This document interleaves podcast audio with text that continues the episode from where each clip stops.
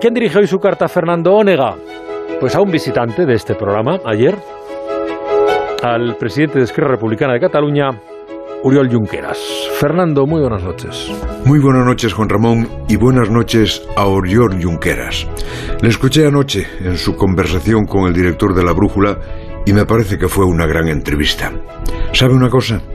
De usted me interesa todo, porque usted es un personaje central en la historia que se está escribiendo de este país.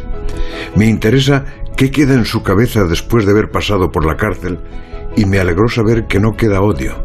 Si no me equivoco, lo asumió usted casi como una condecoración por su servicio a la causa independentista.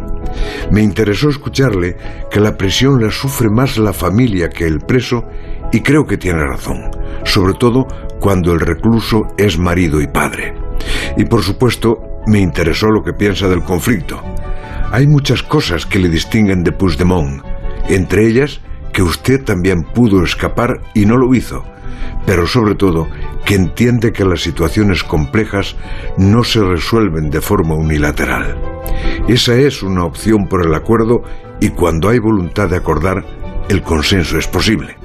Es posible al menos hasta que el diálogo se rompa, cosa que muchos lamentaríamos. Hablar, Junqueras, hablar, que es el gran déficit de este país. Hizo sin embargo una petición, que el presidente Sánchez ponga una propuesta sobre la mesa. A mí también me gustaría. Me gustaría saber que se empieza a hablar de algo que no sean conceptos que no caben en la Constitución. Amnistía y referéndum de autodeterminación. Y un último apunte, Oriol. Su partido Esquerra y usted mismo están acariciando la idea de la desobediencia. La decidirán entre el 12 y el 13 de febrero. Ignoro si es una forma de presión para forzar que se avance en la mesa de diálogo, pero si es algo más, no lo hagan todavía.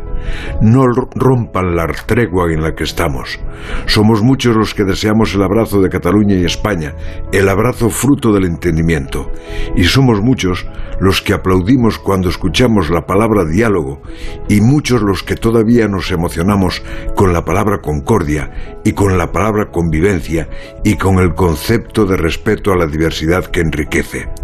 Creo que dar el salto a la desobediencia sería emprender un camino que dividirá a la propia Cataluña y a los catalanes y tendrá muy difícil marcha atrás. Gracias por escucharme, Oriol. La brújula.